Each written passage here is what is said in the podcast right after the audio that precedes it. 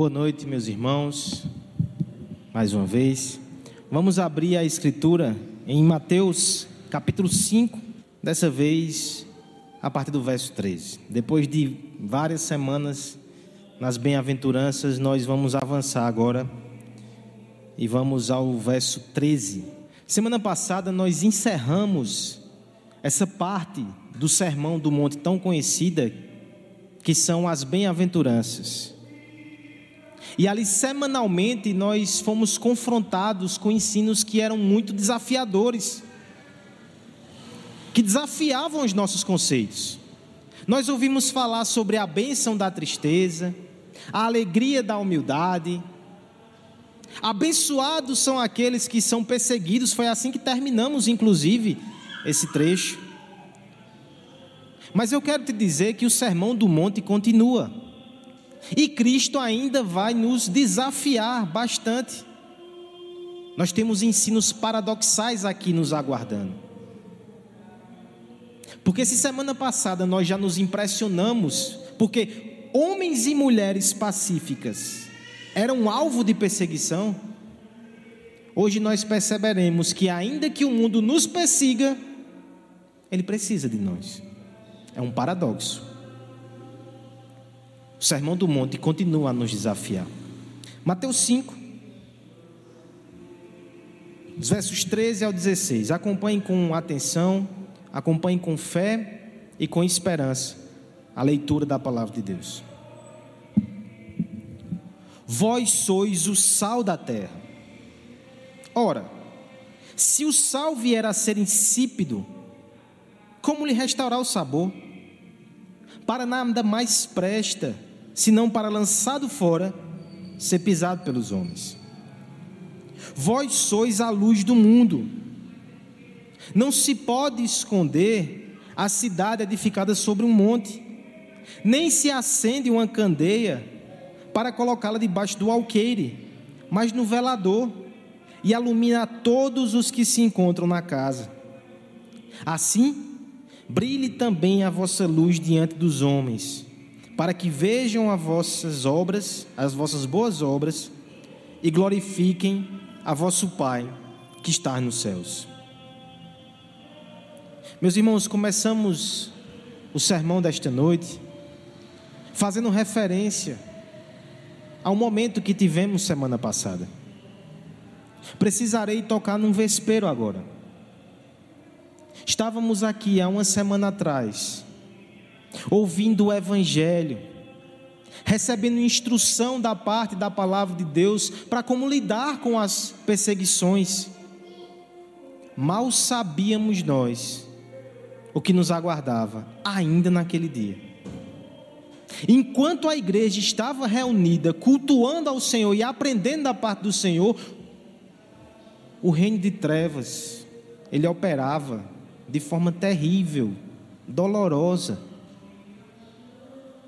Não sei se você tomou conhecimento ainda no domingo de noite de toda essa história terrível que aconteceu semana passada.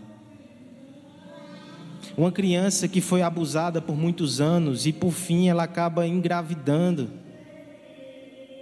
E por fim, outra criança que ela levava no ventre também foi vitimada. Que noite terrível.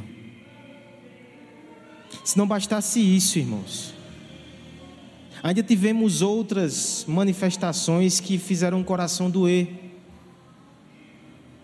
Pessoas que se dizem cristãs, ofendendo aquela criança, algumas expondo seus dados nas redes, para que as pessoas fossem até o hospital e fizessem impressão, um circo de horror. Pior, as trevas ainda operaram de forma muito sagaz naquela noite. Como se não bastasse essa torrente de pecado e de desgraça.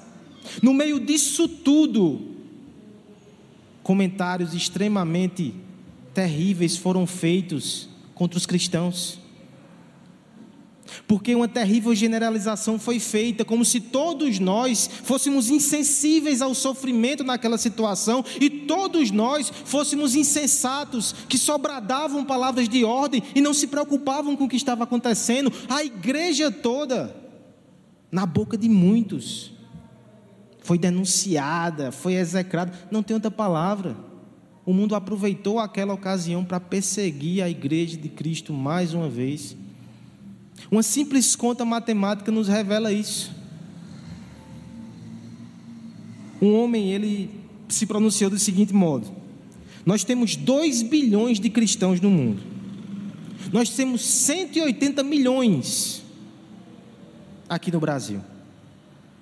Não mais do que 100 desonraram o nome de Cristo naquela noite, mas todos os cristãos foram tomados por radicais, insensatos e tantos outros adjetivos. Chegaram a dizer que a religião era uma patologia. Pessoas influentes da nossa sociedade. Mas a gente se impressiona com o mundo, né? A Bíblia já havia nos orientado a respeito disso. Inclusive, naquela mesma noite, já havia preparado o nosso coração para as cargas e os canhões que seriam direcionados contra a igreja de Cristo. Mas eu não quero falar do mundo. Eu quero falar da igreja, eu quero falar de mim, eu quero falar de você. Porque em momentos como esse, o mundo não tem constrangimento de dizer: vão embora, vão embora, igreja, vão embora, religiosos. O problema é que muitas vezes nós também podemos ficar ressentidos.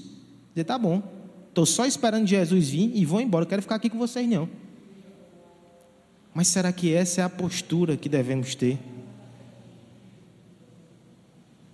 O Senhor Jesus Cristo nos deixou aqui com uma missão, com um propósito, e para atender uma necessidade destes que nos ofendem, destes que nos perseguem. Mesmo que com seus lábios o mundo proclame que nós somos irrelevantes, nós temos um papel a desempenhar. Nós não podemos cair nessa tentação. O Senhor nos deu uma missão. Inclusive, esse é o assunto do texto que vem logo na sequência. Na semana passada, o mestre dos mestres, nós observamos o seu ensino, ele terminou de descrever quem é o cidadão do reino. Humilde de espírito, chora, é manso, pacificador, perseguido.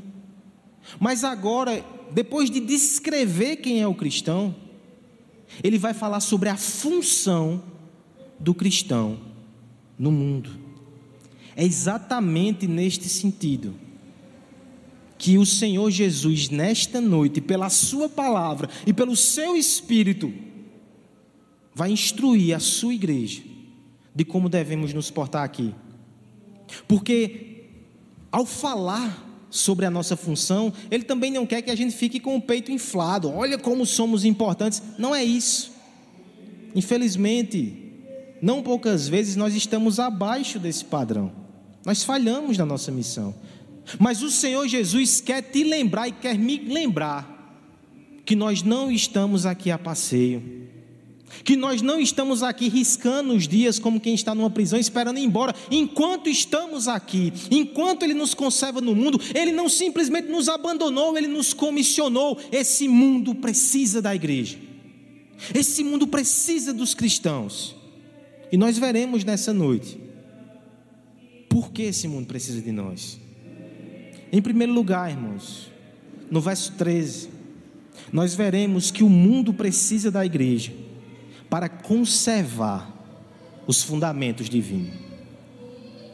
Em segundo lugar, versos 14 e 15, nós veremos que o mundo precisa da igreja para avançar nos propósitos divinos. Perceba o movimento: conservar os fundamentos, avançar nos propósitos e, por fim, no verso 16: O mundo precisa da igreja para transcender até o divino, conservar, avançar e transcender. Vamos ler todos juntos, com uma voz muito firme, muito alta, porque a noite pede, os versos de 13 a 16, mais uma vez, eu convido a igreja a orar, a ler esse texto em uma só voz. Mateus capítulo 5, de 13 a 16. Diz assim a palavra de Deus. Todos juntos? Vós sois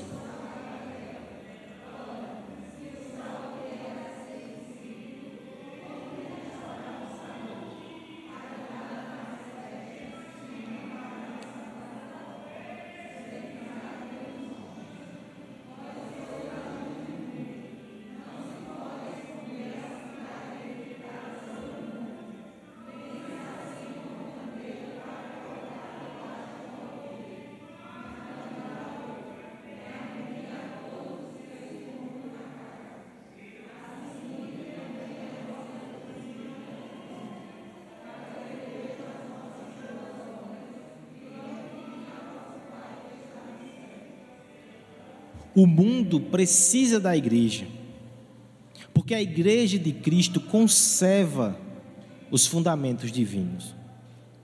Conservar talvez seja uma palavra que não seja tão atrativa para os seus olhos. Alguns, no entanto, vão fazer logo uma conexão numa postura mais conservadora nos costumes, talvez na política. Outros rejeitarão logo de cara. O homem secular vai dizer: sempre suspeitei que a igreja era realmente uma instituição retrógrada, que fica com seus valores ultrapassados. Vejamos o que o texto tem a nos dizer sobre isso. A figura que o Senhor Jesus Cristo vai usar no verso 13 aqui precisa ser corretamente compreendida. Somos o sal da terra. Hoje nós temos muito a questão do uso do sal para colocar um sabor ali, quem pode. Felizmente eu não posso muito. Mas um salzinho ali coloca um sabor. É claro que essa ideia também está presente no texto, mas esse não era o uso principal do sal no contexto do Oriente Antigo. Naquele cenário ali, nós não tínhamos refrigeração, nós não tínhamos geladeira, nós não tínhamos um, um cooler, um, não tínhamos. Então o sal era posto em cima dos alimentos e da carne para evitar que houvesse a rápida deterioração, apodrecimento da carne. É como a gente vê aqui na nossa cultura, né? A origem da carne de sol. Colocava-se ali sal na carne, depois colocava a carne no sol, e aí, meu amigo, você podia andar três, quatro meses com aquela carne. Não sei se é isso tudo.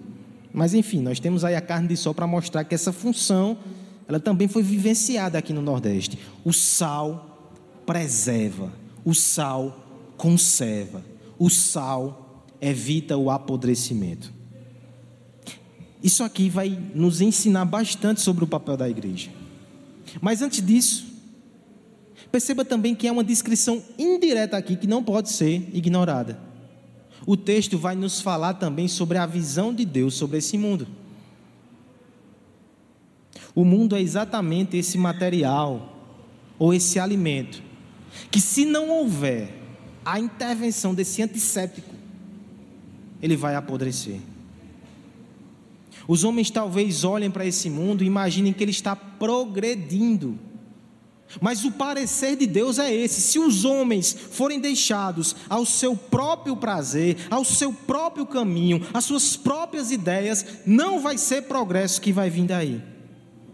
Deterioração, putrefação, destruição, corrupção para que essa sociedade não seja rasgada, para que tudo não seja destruído, o sal precisa ser colocado. E aqui, eu peço que você considere então a aplicação para nós, igreja. Nós somos esse sal.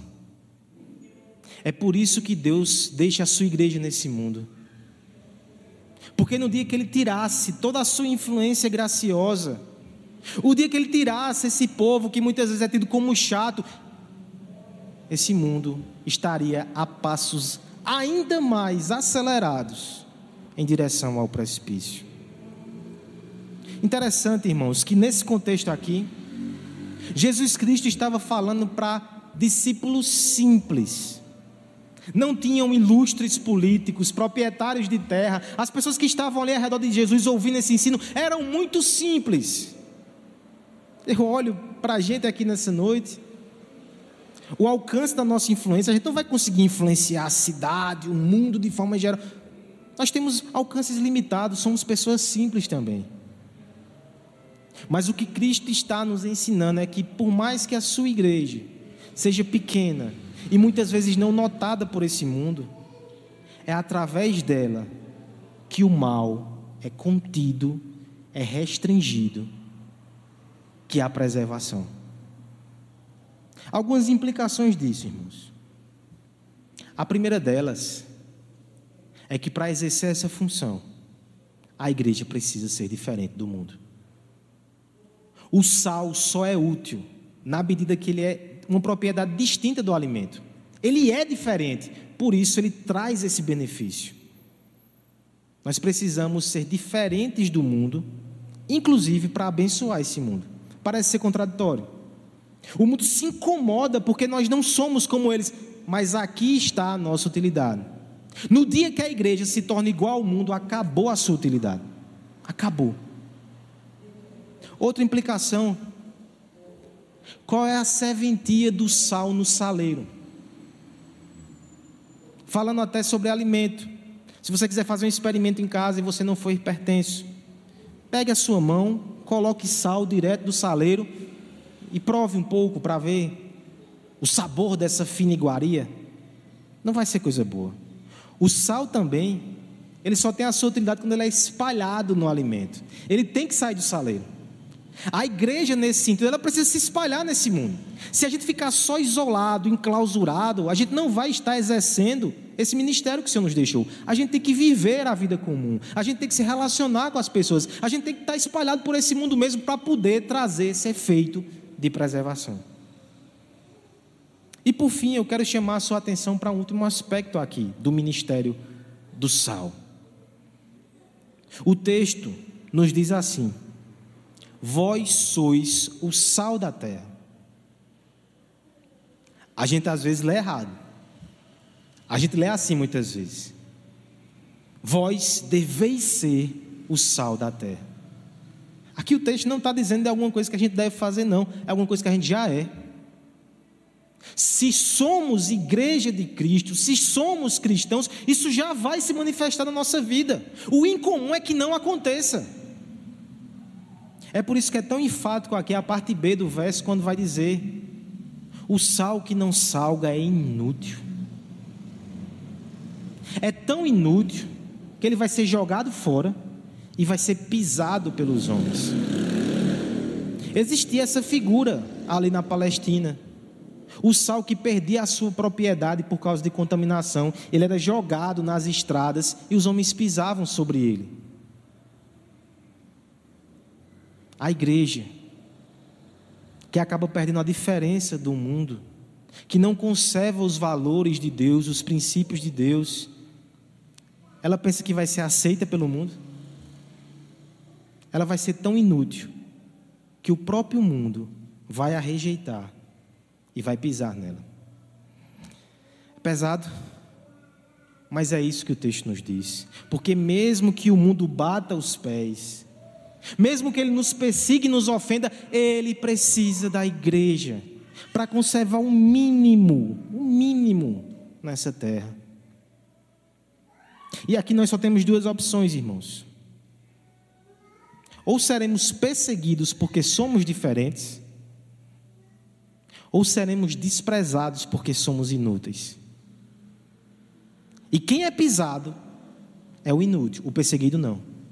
Ainda que o mundo venha com fúria para cima de nós, eu me lembro das palavras de Agostinho que dizia: Aquele que permanece firme não é pisado, porque o seu olho está no alto, o seu coração está com Cristo. Só pode pisar em você quem está acima de você. Enquanto você estiver com Cristo, mesmo que sofra, mesmo que seja perseguido, você está bem. É no dia que você coloca o coração no mundo e que você é rejeitado pelo próprio mundo que a sua situação realmente ficou lamentável. Mas o Senhor nos chamou, como sua igreja, para conservar a verdade, os valores, os princípios, os fundamentos. Eu acho que as crianças conseguem me entender aqui. Quando, por exemplo, pense assim, Yasmin. Como às vezes é chato você estar tá brincando ali com as suas coisas e a sua mãe, Larissa, vem atrás de você dizendo: Menina, bota isso no lugar, bota isso aqui no lugar. Que chato. Deixa eu brincar. Júlia, guarda os brinquedos. E a gente sai, as crianças saem bagunçando tudo. É chato, né? Tem hora que a gente dá vontade, não, vou embora dessa casa, que chatice, vou lá para a vovó, que vovó deixou bagunçar. Mas você já pensou se a sua mãe diz, tá bom, então faz o que tu quiser, não vou agitar essa casa mais não. Não vai dar um dia, você vai implorar, mãe, por favor, está uma bagunça, não estou encontrando nada. Essa função de ajeitar, de conservar, de manter a ordem é antipática. Mas é necessário. O mundo precisa desses cristãos para conservar um mínimo aqui de ordem, para conservar os valores divinos. Sem a igreja, os valores evaporam no ar. As raízes são arrancadas, balizas são ignoradas, fundamentos são destroçados. Como pode ficar de pé a sociedade que sabota os seus alicerces? Os princípios da criação são muito mais do que mera opção. São a fundação onde a gente deve erguer a nossa civilização. Longe do padrão divino, tudo se torna enlameado e movediço. A corrupção galopa, o colapso bate à porta. Mas eu tenho boas notícias nessa noite também. O arquiteto da vida, ele tem um bom plano para essa criação. A sua aliança garante preservação. E o seu povo aqui espalha-se pelo mundo para ser representante do cuidado divino, defensores dos marcos antigos, benfeitores mesmo numa geração que os persegue. A destruição não terá a palavra final. A graça de Deus continua conservando e a igreja tem que se engajar nessa missão. Eu quero propor para você, à luz disso, primeiramente um teste. Individualmente, você consegue perceber isso na sua vida? Nos ambientes onde você está, ou que porventura você chega, a maledicência sai?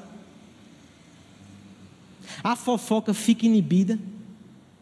A impureza sexual fica constrangida?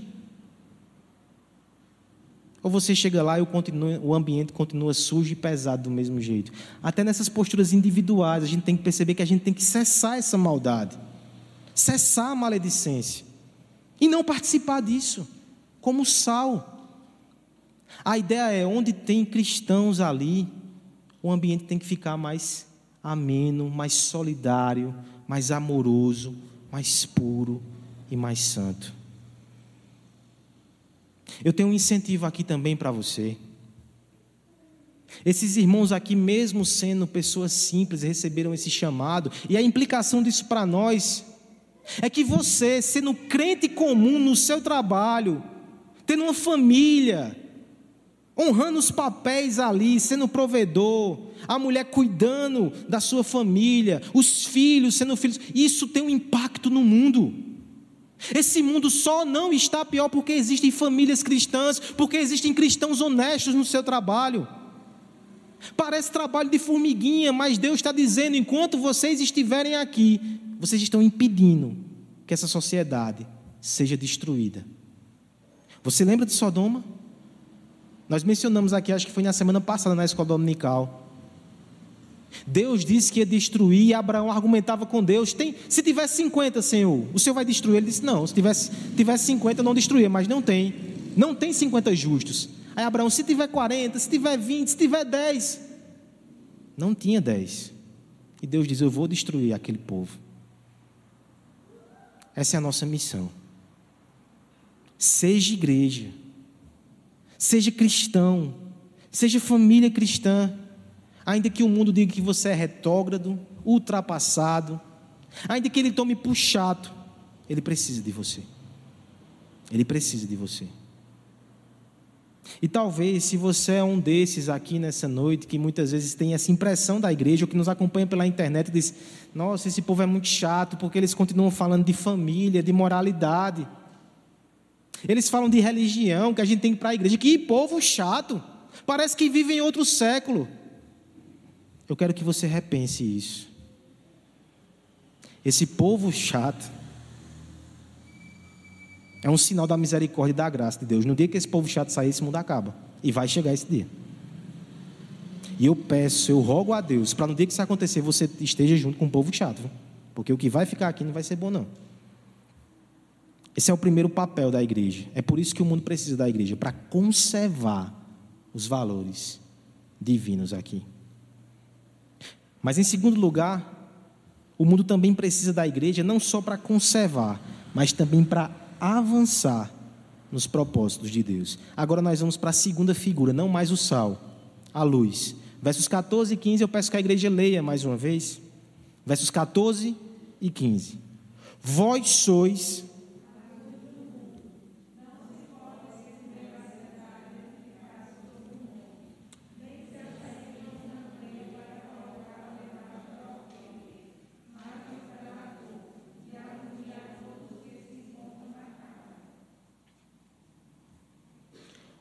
O reino de Deus, ele não pode ser visto, por outro lado, como uma força só restritiva. O evangelho, onde chega, ele causa um impacto que promove avanço, mudança, transformação, progresso. Nós não podemos também pensar só em termos negativos. O que não, o que não pode acontecer, nós precisamos pensar sobre o que Deus quer que a gente faça. É por isso que a figura da luz ela complementa a figura do sal. Não somente conservar, mas avançar, progredir. A figura da, da luz é mais comum a nós. Nós temos essa serventia da iluminação até hoje.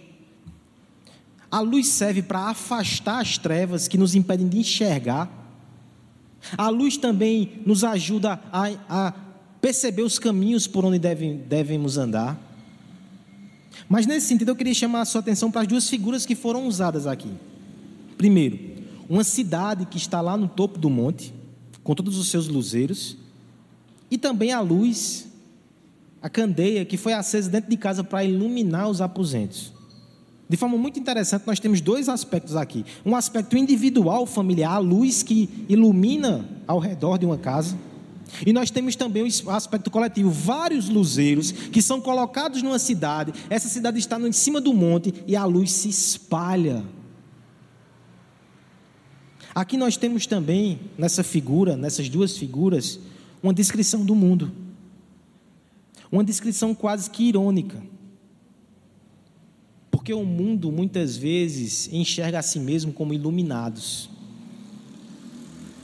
A igreja é que tem uma visão medieval, obscurecida. A ciência é que produz luz. Nós não somos um tipo de negacionista que vai negar os avanços da ciência. Tem sim progresso científico. A grande questão é que o homem descobre muitas coisas, mas ao mesmo tempo não sabe o que fazer com isso. O mesmo homem que consegue ali manusear a energia atômica é aquele que cria uma bomba e mata centenas, milhares de pessoas. Os homens estão descobrindo coisas aí sobre o universo, mas parece que cada vez menos sabem quem eles são. Até questões básicas sobre quem é homem, uma mulher, nossa identidade, está totalmente confuso e nevoado. Esse mundo apesar do seu avanço em muitas áreas, ele permanece com os seus cadáveres debaixo de guarda-chuvas. Você deve ter visto isso essa semana também. Que mundo iluminado é esse? O parecer divino é que o mundo padece em densas trevas espirituais. Não consegue enxergar um palmo, não consegue enxergar a Deus, não sabe quem é, não sabe lidar de forma adequada com o seu próximo. Quem é que vai trazer luz a esse mundo? Mais uma vez, Jesus aponta para os seus simples, menosprezados, insignificantes aos olhos do mundo, os discípulos. Não é dos grandes pensadores, não é das cátedras das universidades, é da pessoa simples, do homem e da mulher simples, que está aprendendo com aquele que é a luz do mundo, que está aprendendo com a palavra, que é lâmpada para os pés e luz para o caminho. É esse que pode trazer uma direção, uma direção espiritual. E aqui, irmãos, as duas figuras devem ser usadas para descrever a nossa visão. Você é uma luz na sua casa. Então a casa que antes, a família que antes era confusa, você tem que iluminar aquele ambiente, trazendo graça, trazendo verdade, trazendo amor, trazendo direção, porque você tem aprendido de Cristo. E todos nós, como luzeiros individuais e como famílias, quando nos juntamos, nós somos uma cidade, um novo povo, uma nova nação, uma nova criação. A implicação disso é que nós não devemos somente nos contentar em conter o mal, mas nós devemos apontar, promover, incentivá-los no mundo. Na verdade, nós devemos estar na vanguarda desse processo. Mais uma vez, considere as ironias do texto. Ninguém acende uma luz e coloca um balde em cima. Essa é a figura que ele usa. Você acendeu a candeia, colocou um alqueire em cima, você escondeu.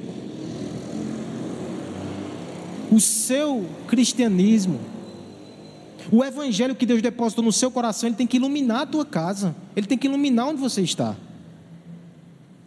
O Senhor, Ele vai juntar essa comunidade, Ele quer que ela esteja no topo da montanha para que possa emanar luz. Aqui a figura muito interessante é que muitos desses discípulos, muitas dessas, dessas pessoas que ouviam Jesus, eles moravam mais afastados de Jerusalém. E eles sabiam que no breu, na escuridão do sítio, quando as luzes de Jerusalém estavam abertas, eles tinham direção. Eles sabiam guiar os seus passos mesmo no escuro.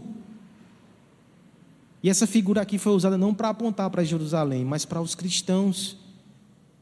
Vocês vão ser esse farol, esse marco, essa iluminação. O mundo perdido, desnorteado, tem que olhar para vocês e tem que dizer: não, a gente deve ir por ali. Esse é o caminho. Nós devemos seguir esses passos.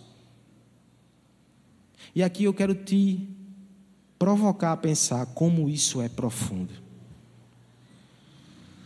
Há uma referência aqui muito interessante ao ministério do próprio povo de Deus no Antigo Testamento, no meio das nações vizinhas. Quando a lei do Senhor foi dada, lá em Deuteronômio 4,8, foi, foi dito o seguinte: vocês têm que viver esses valores para que vocês sejam luz aqui, para que os povos vejam. Esse povo tem um Deus incomparável, esse povo tem uma lei incomparável. Quem é como esse povo? E é interessante, irmãos,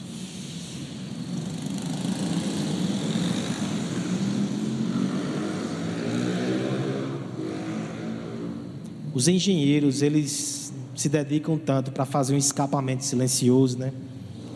Esse mundo está perdido. É interessante que essas leis que foram dadas ao povo do Antigo Testamento, elas abarcavam a vida de forma completa. Deixa eu dar um exemplo aqui que foi despertado no meu coração nessa semana. Porque os cristãos, ao longo do tempo, eles foram usados por Deus para fazer essa sociedade avançar em muitos aspectos. Quando nós olhamos, por exemplo, para o Império Romano, crianças eram descartadas e mortas, o aborto, especialmente de mulher, de meninas, era muito comum, aquele povo não se importava com isso. Os cristãos começaram a acolher. Foi por causa do cristianismo que surgiram os primeiros orfanatos, primeiros asilos porque as pessoas mais velhas eram descartadas. Essa ideia de proteção à criança e ao idoso veio do cristianismo, de nenhum outro lugar. Os cristãos, eles foram vanguarda no conhecimento científico, as primeiras universidades da Europa cristãs. Mas deixa eu dar um exemplo que chamou muito a minha atenção nessa semana. Nosso irmão Tiago, ele apresentou um trabalho, acho que foi na sexta noite, falando sobre um pastor do século XVI. Como é o nome dele? Pierre Viret. Esse homem, estudando a lei de Deus, veja só, estudou no oitavo mandamento. Ele fez críticas na sua época ao Estado, que através de impostos e tributação crescia, crescia, crescia e inviabilizava a vida das pessoas, a vida do comércio. Ele dizia: Isso é pecado. Isso não pode acontecer. A lei de Deus diz que não deve ser assim. E nosso irmão Tiago, na sua pesquisa, mostrou que os argumentos que esse homem usou no século XVI parecem demais os argumentos que foram usados alguns anos atrás na Suprema Corte do nosso país. Ele não era um jurista, ele não era alguém da área econômica, simplesmente ele entendeu a lei de Deus e ele apontou há séculos atrás esse princípio.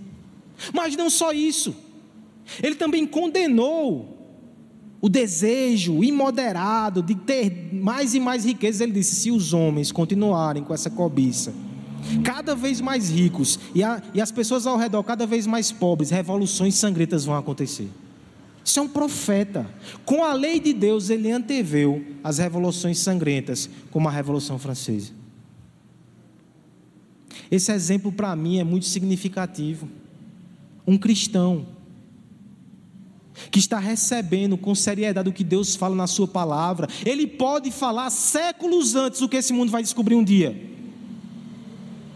Mas hoje parece que a gente não está mais atentando para isso, a gente segue o mundo, ou muitas vezes fica só numa postura de retração, quando Deus nos chama para agir nesse mundo, trazendo luz onde Ele nos colocou. Temos aqui, irmãos, engenheiros, arquitetos, temos aqui irmãos que constroem com as suas mãos e que reformam. Você sabia que a lei de Deus no Antigo Testamento tinha até especificações para construções? Deus quer que você seja luz nessa área, que você faça coisas boas e seguras, e que você se torne uma referência. Nós temos aqui irmãos que trabalham nos seus mais variados comércios. O Senhor quer que você seja luz ali, não só porque você não defrauda as pessoas, mas porque você faz um trabalho encantador. Você faz sempre o melhor. Você ajuda as pessoas com o seu serviço a ficarem mais felizes e mais satisfeitas e mais abençoadas. Pode ser ração, pode ser mola, pode ser um carro. Pode ser produtos naturais. Pode ser, enfim.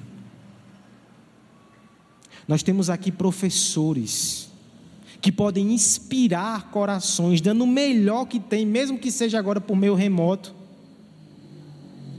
Nós temos aqui pessoas que colocam a mão na massa, que assim como Cristo são marceneiros. O Filho de Deus foi um marceneiro, e eu tenho certeza que ele abençoou muitas vidas com o seu trabalho precioso. Nós devemos ser luz em tudo que Deus colocou. Temos aqui pessoas que são acadêmicas, Onde Deus te colocar, você tem que ser uma voz que clama por justiça, que aponta o caminho da retidão, que aplica a redenção onde você está. Onde o cristão chega, a luz tem que ser presente para confrontar as trevas.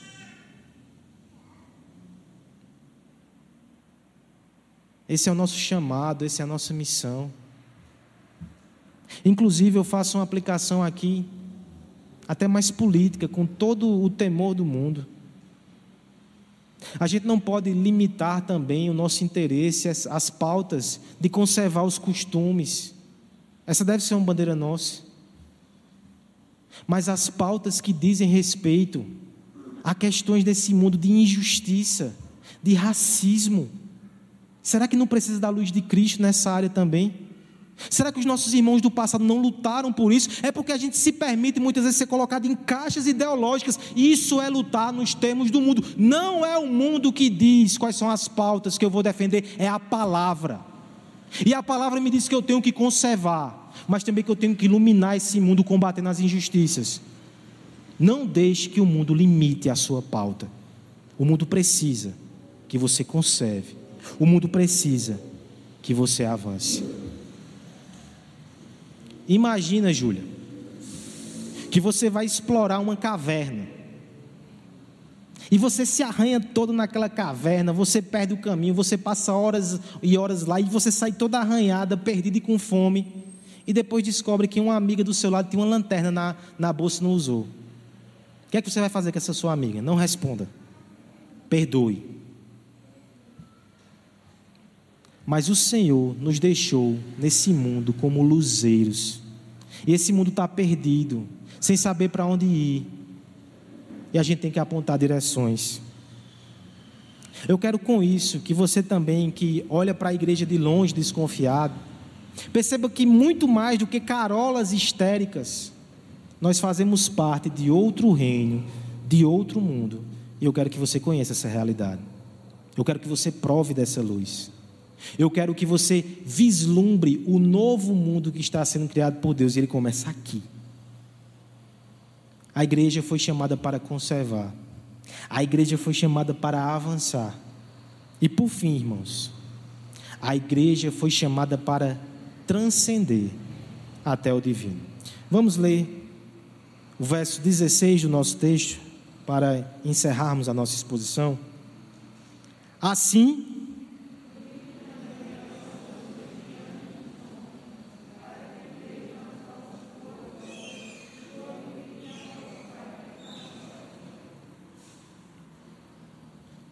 eu compartilho com os irmãos uma das angústias do meu coração, porque eu creio que, entendo o que eu vou dizer, este é um dos sermões mais mundanos que já foram pregados aqui. Em que sentido? Está voltado para o mundo. Conservar, avançar, o que é que a gente pode fazer aqui?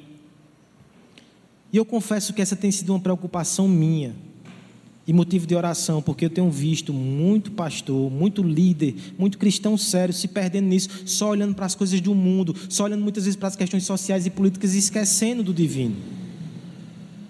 Mas a gente também não pode correr e esquecer que a gente tem uma missão aqui, mas o texto no final nos dá um alento. Porque a gente está aqui para conservar os valores, a gente está aqui para avançar sobre esse mundo de trevas, mas no fim a gente não pode esquecer o transcendente, porque ele está aqui.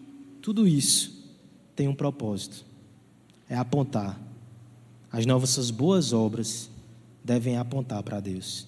É assim que termina o nosso texto. A gente conserva, a gente avança, a gente transcende para o Pai. Esse é o propósito da iluminação. E eu sei que isso é até óbvio. A luz, pense nisso. A luz ela não aponta para si mesma. A luz ela aponta na direção do outro. A luz ela ilumina o caminho, ela foca no objeto. É por isso que a explicação que Cristo vai nos dar aqui é que quando a gente exerce esse papel no mundo, a gente tem um propósito muito claro que não é apontar para nós mesmos. A igreja não deve ser orgulhada desse papel. Até porque Cristo foi tão sábio nisso. Quem é que bate no peito dizendo, eu sou valioso como sal? Quanto é que está o quilo de sal, irmão? Parabéns, viu? Você não é uma picanha, não. Você não é um queijo mussarela que está a 32 reais o quilo. Você é sal. Ah, você é luz. Quando a gente sai de manhã, ela está distribuída, o sol é para todos. Oh, que, pro, que finas iguarias. A questão não é nem essa. Nós somos pecadores, cheios de fraquezas. O ponto é o que Deus faz através de nós, porque Ele é a fonte da luz. Ele é o sol. Nós somos raiozinhos pequenos nesse mundo que estamos aqui para transmitir o que recebemos dele. Ele é a fonte de luz. Nós não devemos ser orgulhosos, nós não devemos ser vaidosos, nós devemos ser humildes de espírito, servos de todos e o tempo todo apontando para Jesus Cristo. Nós fazemos o que fazemos, nós somos o que somos, nós atuamos nesse mundo e quando os homens olham para nós, nós nos abaixamos e nós revelamos aquele que está por trás dos nossos atos, o Pai que está nos céus. É Ele que deve ser exaltado, é Ele que deve ser conhecido. Porque se nós queremos conter o mal, é Ele que derrota o mal na cruz do Calvário. Se nós queremos abençoar esse mundo com o bem, que bem maior há do que anunciar Jesus Cristo, o seu Evangelho e a sua obra. 1 Pedro vai nos dizer que nós estamos aqui exatamente para anunciar as grandezas daquele que o chamou das trevas para a sua maravilhosa luz. O que fazemos não é para nossa promoção. O que fazemos é para anunciar que existe um Deus que está cuidando desse mundo, que existe um Deus que ainda manda a sua luz para esse mundo, que existe um Deus que enviou o seu filho para resgatar pecadores. As bondades dos nossos atos são simplesmente sinais que ainda há bem nesse mundo e que Ele nos abraçou na pessoa de Jesus Cristo. Cada pequeno gesto que nós temos e fazemos são flechas de afetos que vêm do céu. O cuidado com as pessoas, o desejo de ajudar, de servir, de abençoar, são megafones através dos quais a generosidade divina é anunciada, a cruz é pregada. As palavras atenciosas, a paciência respeitosa, a honestidade, o amor acolhedor são lampejos de luz que indicam que o reino do Filho invadiu a presente era de escuridão. E as portas estão abertas. Os pecadores podem entrar e podem participar dessa transformação. Essa é a nossa principal missão acima de qualquer coisa que possamos fazer, nós devemos anunciar aquele que faz nova todas as coisas. Essa é a nossa missão e a gente não pode esquecer disso. Você que está aqui nessa noite e que ainda não faz parte desse povo, eu te chamo a ingressar.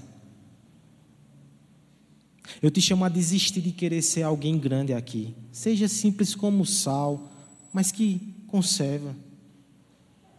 Seja como a luz que está em todo lugar, mas que ilumina o mundo de trevas.